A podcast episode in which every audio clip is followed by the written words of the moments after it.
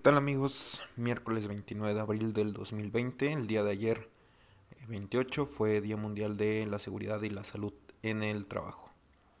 El tema de hoy es un poquito extenso, vamos a tratar de, resumirlo un poquito.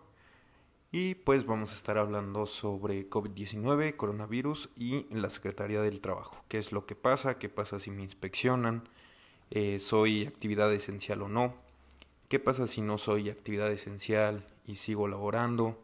Eh, ¿Qué pasa, por ejemplo, con los trabajadores? Eh, ¿Hay que pagarles completo? Eh, ¿Se pueden negociar vacaciones? Etcétera. Esta guía también les va a ayudar para el inicio o el reinicio más bien de las operaciones, puesto que vamos a hablar de las inspecciones y qué es lo que revisan los inspectores del trabajo y que seguramente nos van a pedir para el el reingreso a las operaciones de, de las empresas. Bien, entonces vamos a tener, bueno, antes de entrar en tema, les recuerdo que ya nos pueden escuchar en todas estas plataformas, Anchor FM, Google Podcast, Spotify, Breaker, Radio Public y la presentación completa en nuestro canal de YouTube. Entonces vamos a tener que el 30 de marzo de, de este año el Consejo de Salubridad General publicó en el Diario Oficial de la Federación un acuerdo por el que se declara como emergencia sanitaria por causa de fuerza mayor a la epidemia de enfermedad generada por el virus SARS-CoV-2, COVID-19 o coronavirus, ¿sale? Eh, aquí vamos a tomar en cuenta muchísimo el nombre, ¿sale? Emergencia sanitaria por causa de fuerza mayor. Más adelante vamos a ver por qué es importante. Bien, en este acuerdo la Secretaría de Salud determinará todas las acciones que resulten necesarias para atender dicha emergencia.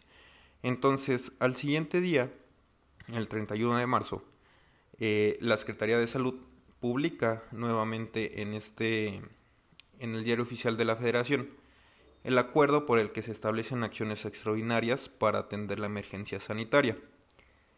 En este acuerdo, pues ya se ordena la suspensión inmediata de las actividades no esenciales con la finalidad de mitigar la dispersión y transmisión del virus. Bien, ¿qué son las actividades esenciales? Bueno, pues son directamente todas las necesarias eh, para atender la emergencia sanitaria. Entonces estamos hablando de la parte médica, paramédica, la parte administrativa de, los hospitales, eh, la parte del sector farmacéutico, eh, también las empresas que manufacturan insumos o equipamiento médico, eh, las empresas que disponen, por ejemplo, los residuos eh, peligrosos biológico-infecciosos, los RPBI, de los hospitales o de las clínicas, y la parte de limpieza y sanitización. son consideradas como esenciales para la emergencia sanitaria. Entonces, también hay, hay una sección que nos habla de factores fundamentales de la economía, aquí entran muchísimos. Por ejemplo, la parte financiera, los bancos, es el ejemplo más claro. Eh, la distribución y venta de energéticos como la gasolina, el gas, la generación y distribución de agua potable, la industria de alimentos, eh, bebidas no alcohólicas, mercados, supermercados, tiendas de autoservicio, eh, los servicios de transporte de pasajeros o de carga, la producción agrícola, la pecuaria, este, la industria química, los productos de limpieza, ferreterías, los servicios de mensajería, los guardias de seguridad y también nos marcan guarderías y estancias infantiles, también son consideradas este, esenciales. He visto por ahí en redes sociales que las personas están haciendo pues una cierta parte de denuncia porque dicen que algunas guarderías o estancias están funcionando eh, de acuerdo a este documento, pues están consideradas como esenciales. También los asilos eh, están considerados como la parte esencial. Servicios privados de emergencias, telecomunicaciones, etcétera. Tenemos ahí varias, varias ramas de la industria que entran eh, en esa sección. También tenemos que son esenciales las relacionadas directamente con la operación de los programas sociales del gobierno.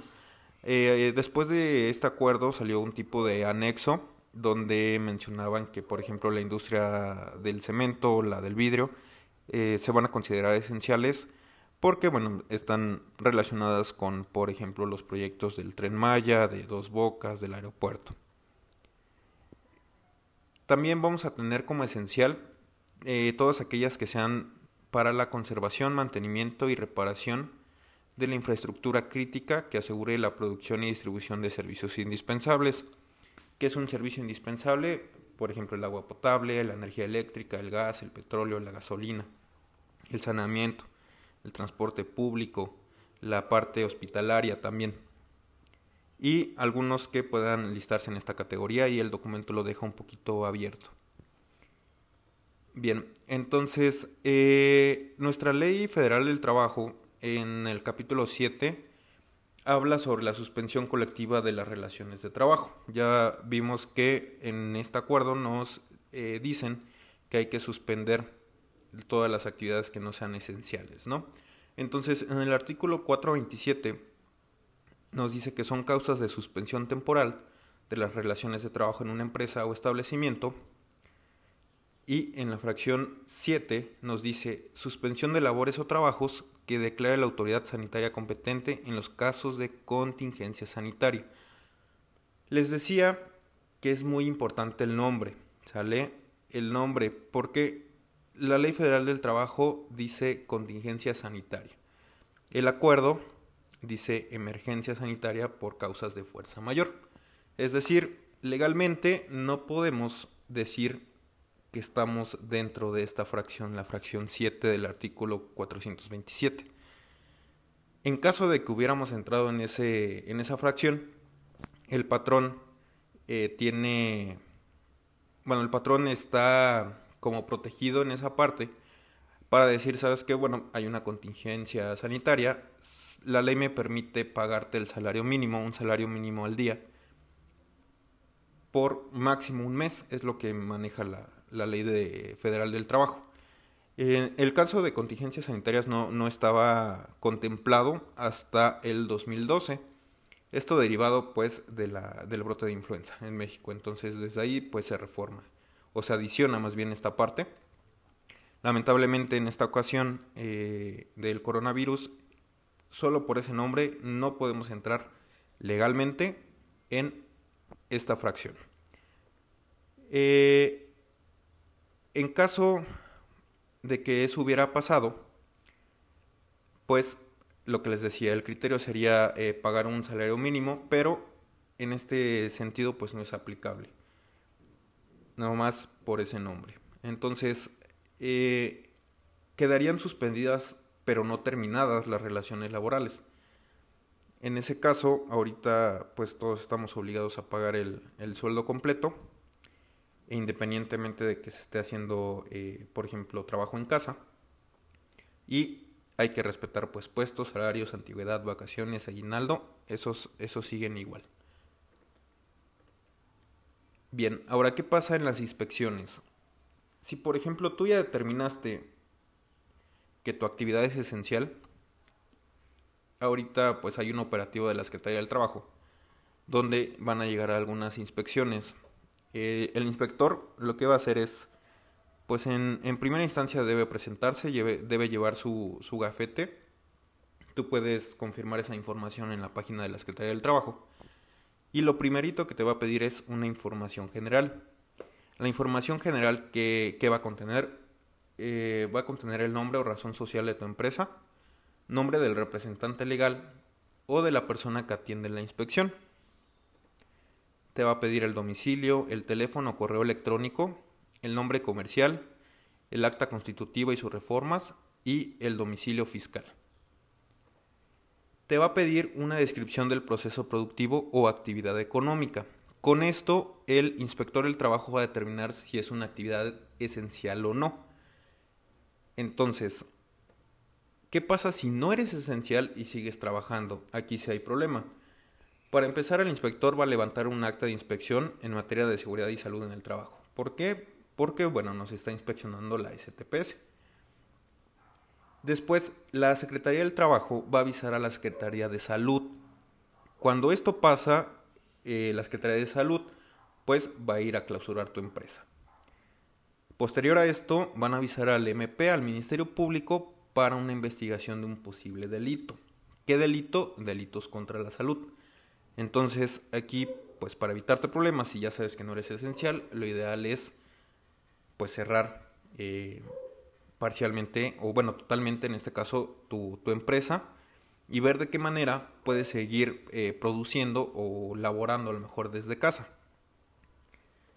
Si eres esencial, para empezar no puedes tener a personas mayores de 60 años, mujeres embarazadas o en periodo de lactancia, personas con discapacidad o con enfermedades crónicas, ¿sale? Como cuáles hipertensión, eh, insuficiencia renal, cáncer, diabetes, obesidad, ¿sale? O quien esté, algún trabajador que esté bajo algún padecimiento o tratamiento que genere supresión del sistema inmunológico. Entonces, eh, esto en el, en el sentido de que seas esencial y puedas seguir trabajando. También, si eres esencial, tienes que mantener eh, precisamente la sana distancia, las medidas de higiene que dicte la autoridad de la salud, ahorita vamos a ver esa parte, y atender al número máximo de 50 personas en un mismo espacio, no puedes tener a más. Si alguien de tus trabajadores eh, tiene síntomas de, de COVID-19, su obligación es quedarse en casa y seguir las indicaciones de la autoridad de salud. Ya nos dieron un número para marcar, eh, para avisar que a lo mejor tenemos eh, los síntomas de, de COVID-19. Eh, ahora bien, si alguno de tus trabajadores es diagnosticado con COVID-19, no lo puedes despedir. ¿Por qué? El despido sería injustificado ante los términos de la Ley Federal del Trabajo. Entonces, no puedes despedirlo si es diagnosticado con COVID-19. Bien, también es válido adelantar vacaciones, es decir, a lo mejor tienes trabajadores que ya pueden tener, no sé, un mes de vacaciones o 15 días de vacaciones y puedes tomar ese periodo como tal en lo que pasa el periodo de emergencia. Eh, aquí se tiene que hacer eh, pues un acuerdo, de mutuo acuerdo entre el trabajador y el patrón. Para trabajadores es su obligación someterse a exámenes médicos para saber si padecen COVID-19 en caso de que el patrón lo ordene. Ustedes, eh, bueno, nosotros como trabajadores estamos obligados a someternos a todos los exámenes médicos que el patrón o la empresa determinen pues para cuidar la salud de toda la empresa o de, los trabajadores. Bien, ahora el inspector también puede, de ser necesario, implementar un recorrido por las instalaciones y nos va a llenar una, lista de inspección conforme a la norma oficial mexicana NOM 030 del 2009, 2009 eh, perdón la cual es servicios preventivos de seguridad y salud en el trabajo, funciones y actividades. Entonces, en esta norma tenemos diferentes disposiciones y tipos de comprobación. Algunas pueden ser documentales, entrevistas o registros o de manera física, ¿no? Entonces, para empezar, eh, tú como patrón, ¿qué tienes que tener? Un documento en el que digas que tienes un responsable de seguridad y salud en el trabajo que va a llevar a cabo funciones y actividades que establece el capítulo 5 de la norma, ¿no? Entonces, ¿qué documento puedes presentar? Puedes presentar un nombramiento, es decir, tú hiciste un documento, se lo diste a firmar de enterado, o una descripción de puestos. Yo contraté a alguien, eh, un responsable de seguridad y salud en el trabajo, que va a tener tales funciones, ¿no? Eh, esto en el caso de que tengas más de 100 trabajadores. Hay, la verdad es que nunca he visto empresas que, aunque tengan menos de 100, eh, por ejemplo, el patrón este, tenga estas responsabilidades. Si tú tienes menos de 100 trabajadores, el patrón puede cubrir estas responsabilidades de seguridad y salud. Si tienes más, ahí sí ya es obligatorio que contrates a, alguien. Eh, bien, también te van a, pedir evidencia documental de que a ese responsable le das las facilidades para ingresar a las diferentes áreas del centro de trabajo. ¿Para qué? Pues para que identifique factores de riesgo y qué exposición tienen los trabajadores. También que le proporcionas eh, información relacionada con la seguridad y salud en el trabajo de los procesos o de los puestos de trabajo y de las actividades que se, desarrollan.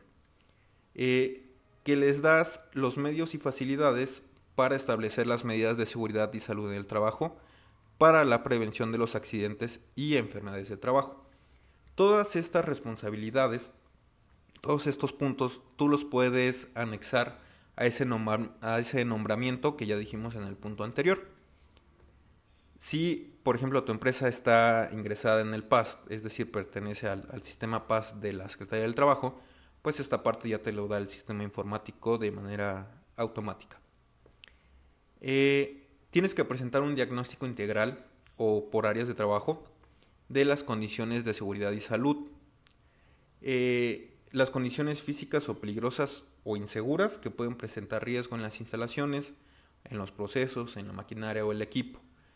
Eh, también tienes que presentar en ese diagnóstico que tenga agentes físicos, químicos o biológicos que pueden causar o alterar la, salud de los, trabajadores, ¿no? Eh, qué peligros circundantes tienes eh, al centro de trabajo. Por ejemplo, a lo mejor al lado de tu empresa hay una gasolinera. Entonces, también tienes que considerar el riesgo que puede haber de tener esa gasolinera al lado de tu empresa. Y muy importante, tienes que tener requerimientos normativos. Es decir, tú tienes que tener una lista de las normas de la Secretaría del Trabajo que te apliquen y qué puntos de esas normas te aplican. También tienes que, poner, tienes que entregar eh, un documento donde presentes un programa o una relación de acciones preventivas y correctivas de seguridad y salud, actualizado al menos una vez al año. Por ejemplo, ya te diste cuenta que eh, tienes una máquina sin guarda, entonces pues programas la actividad de repararla. Eh, tienes, por ejemplo, el Prevenims, ya sabes que lo vas a dar en abril, por ejemplo. Entonces, esa es una acción preventiva para los trabajadores. Ese es un documento, se tiene que presentar de manera documental. Recuerda que todos los documentos se pueden presentar tanto en físico como en, electrónico. Eh, también tienes que presentar pues precisamente un programa de seguridad y salud del trabajo eh, basado en, en, el capítulo 6 de esta norma. Entonces ahí viene sobre acciones preventivas o correctivas que se deban hacer en cuestión de eh, seguridad y salud. También vas a tener que presentar precisamente un avance o el cumplimiento de esas acciones preventivas o correctivas. Eh, las fechas de inicio, las fechas de término, quién fue el responsable. Generalmente ponemos de responsables a, al personal de mantenimiento, pero de todos modos tienes que tener ahí definido quién es el responsable de realizar todas esas acciones tanto preventivas como correctivas. ¿Qué más? Bueno, vas a tener que evidenciar de manera tanto documental o por medio de una entrevista que le comunicas a tu comisión de seguridad e higiene del centro de trabajo o a los trabajadores eh, que tienes un diagnóstico integral de las áreas eh, sobre las condiciones de seguridad y salud. Entonces ahí también tienes que tener una evidencia de, esta parte. Tienes que tener registros sobre un programa de seguridad y salud. Sale lo que decíamos de las acciones preventivas y correctivas. Es decir, eh, yo registro que en tal fecha ya avisé que tal máquina no tiene una guarda. Y personal de mantenimiento fue a las dos horas o al otro día arreglar el, problema. Entonces, esos registros deben estar presentes. También tienes que mostrarle al inspector del trabajo que estás capacitando o que el personal encargado de la seguridad y salud del trabajo de tu empresa está capacitado precisamente tanto para saber sobre las normas de la Secretaría del Trabajo como para realizar todas las funciones que tú le encargues. Entonces, esa parte de capacitación, es meramente documental. Y de ahí nos mandan eh, la Secretaría del Trabajo, junto con la Secretaría de Salud, nos mandan una guía de acción para los centros de trabajo ante el COVID-19. Esta guía la puedes encontrar en la página de la Secretaría del Trabajo, en donde nos van a poner precisamente todas las acciones que nos marca la Secretaría de Salud para las actividades económicas o en este caso pues para trabajar. Eso viene contemplado también en eh, la parte de la norma 030. Entonces vamos a tener una guía de acción para los centros de trabajo ante el COVID-19.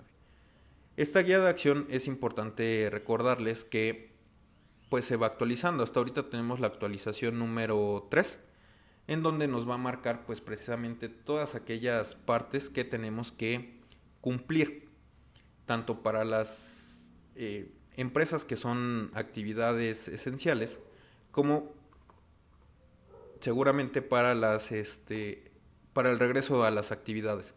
El regreso a las actividades también está muy ligado a la continuidad de las operaciones que vemos, por ejemplo, en los programas de protección civil. Entonces, en algunos municipios, protección civil es quien está haciendo pues ese tipo de operativos. Recordemos que todas las dependencias, eh, digamos que se organizan para este tipo de cuestiones como lo es pues una emergencia sanitaria. Entonces, en esta guía de acción que nos marca la Secretaría del Trabajo y la Secretaría de Salud, vamos a tener que en los centros de trabajo se deben observar ciertas medidas, como cuáles, por ejemplo, tiene que haber una estrategia de control, ¿sale? Entonces, por ejemplo, en el 5.1 nos dice que tiene que haber una promoción de la salud. Es decir, necesitamos indicarle al personal cómo es que se deben hacer, por ejemplo, el lavado de manos, cómo cubrirse la nariz y la boca al toser eh, o estornudar, eh, que no deben escupir, que no deben tocarse la cara, eh, por ejemplo, de sobre limpiar y desinfectar superficies muy importante, cuando si un inspector del trabajo realiza un recorrido físico, ¿qué te va a checar? Te va a checar que al menos tengas eh, jabón y agua, por ejemplo, en tus baños de la empresa. Eso lo va a checar y si no lo tienes, te va a poner ahí alguna observación. Tienes que observar también la sana distancia, entonces eh, mínima de 1.5 metros a 2 en todas tus estaciones de trabajo el control de ingreso y egreso, ¿sale? Entonces aquí tú tienes que eh, implementar un control tanto para ingresar a tu empresa como para cuando salen los operadores. Entonces eh, tiene que considerarse la toma de temperatura y algunos signos, eh, por ejemplo la tos, el flujo nasal, la dificultad para respirar. Estos controles tienen que estar documentados ¿sale? Es como un, un documento para qué hacer en caso de emergencia. En este caso, pues va a ser la emergencia sanitaria. Que tengas un resguardo domiciliario o el aislamiento en caso de que tengas síntomas o ya tengas eh, precisamente ese contagio de, de COVID-19. Entonces, aquí también tienes que tener en ese documento una planeación. Tú tienes que designar a un personal que sea responsable de mantener informado a todos los colaboradores del centro de trabajo respecto a las indicaciones de la autoridad sanitaria. ¿Qué quiere decir esto? Tú tienes que tener, ya sea al encargado de seguridad y salud, o a lo mejor a la comisión de, seguridad y higiene, o al jefe de taller, o a tu gerente, por ejemplo, tienes que designarlo como el responsable de informarme a, a informar a los demás trabajadores lo que dicen, por ejemplo, en las conferencias de las 7 de la tarde, la Secretaría de Salud. Eso se tiene que hacer sí o sí. Tienes que tener también el documento donde diga o donde se establezca que tu actividad, que tu empresa es esencial. Entonces, lo que yo recomendaría es imprimir ese acuerdo donde nos dice donde nos lista las actividades esenciales que pueden seguir laborando. Tienes que tener información y capacitación.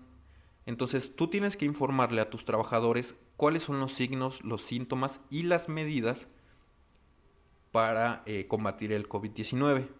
Tienes que colocar también en los lugares visibles infografías oficiales. Aquí es muy importante porque muchas veces eh, nosotros como encargados de seguridad y salud eh, vemos alguna infografía a lo mejor en redes sociales sobre cómo lavarnos las manos.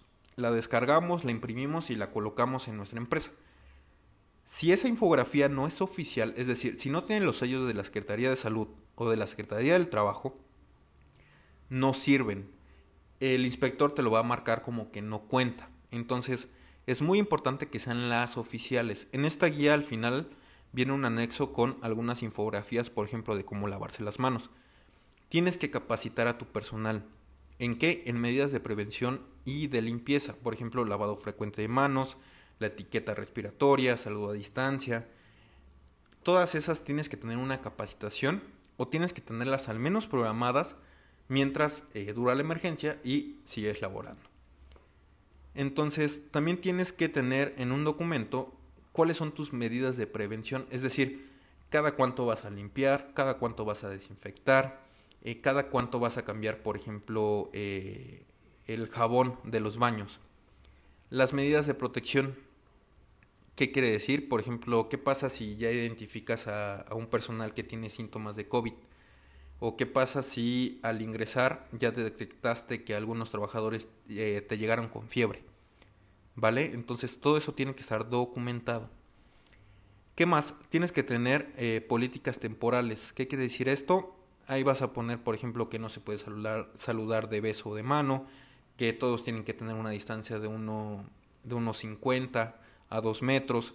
Eh, por ejemplo, que ahora a la hora de, de la comida van a ser por mucho 15 trabajadores en media hora, luego otros 15 y así. Son políticas temporales que tú vas a tener que tener. Entonces, esta guía la puedes, la vas a encontrar eh, precisamente en la página de la Secretaría del Trabajo donde tú puedes observar, hay que estar muy atentos a las publicaciones de la Secretaría del Trabajo, porque les decía, esta es una tercera actualización, la más actual de, eh, de esta guía. Entonces, seguramente van a estar actualizándolas en el transcurso de la emergencia. Entonces, es importante que las vayamos verificando en fuentes confiables, en este caso las fuentes vamos a tener eh, la página de la Secretaría del Trabajo y la página de la Secretaría de Salud. Continuando, precisamente eh, vamos a, a tener esa guía, les comentaba, para pues verificar nuestras instalaciones. ¿sale? Esto es en caso de inspección, como les comentaba. La inspección es ya ahorita un operativo. Recordemos que se alargó pues la cuarentena, entonces seguramente estas guías se van a seguir actualizando. De ahí vamos a tener eh, un pequeño resumen. Vamos a resumir este, este tema ya como para finalizar. Entonces, pues para empezar, si tú tienes una actividad esencial, tienes que observar todas las medidas incluidas en la norma 030 de la Secretaría del Trabajo y en las guías de actuación de la Secretaría del Trabajo. A grandes rasgos, esos son los dos documentos que a ti te van a ayudar a que en caso de inspección, pues no te vayan a multar. Eh, si no eres esencial, pues como les comentaba, ahí sí vamos a tener algunos problemas. Lo ideal sería que pues no, no trabajaras. Eh, entiendo que es un poco difícil, eh, ya lo vimos, por el simple hecho de un nombre en ese acuerdo no entramos dentro de lo que nos dice la ley federal del trabajo. Y pues ahí sí no podemos proteger lamentablemente al, al empresario. Si tú eres trabajador, por ejemplo, y tu empresa a lo mejor te despidió, te está bajando el sueldo o están laborando sin medidas de, higiene, ¿qué debes hacer? Acércate a la Profedet, tienen una página en internet y tienen números. La Profedet se encarga precisamente de defender los derechos de los trabajadores. Entonces tú ahí puedes hacer una denuncia, la denuncia siempre es anónima y seguramente, bueno, la Secretaría del Trabajo va a ir a inspeccionar y ¿qué va a pasar? pues ya lo habíamos comentado, va a avisar a la Secretaría de Salud, van a clausurar la empresa y van a avisar al Ministerio Público. Entonces, eh, ya para finalizar, pues les recuerdo el, correo, es seguridad y otras cosas. Cualquier duda o comentario aquí lo pueden hacer. Y también, bueno, recordarles que tenemos ya el canal de, de YouTube y nuestras plataformas de podcast. Entonces, en las siguientes semanas vamos a estar viendo algunos otros temas eh, referentes pues precisamente a la parte de seguridad industrial, medio ambiente y protección civil.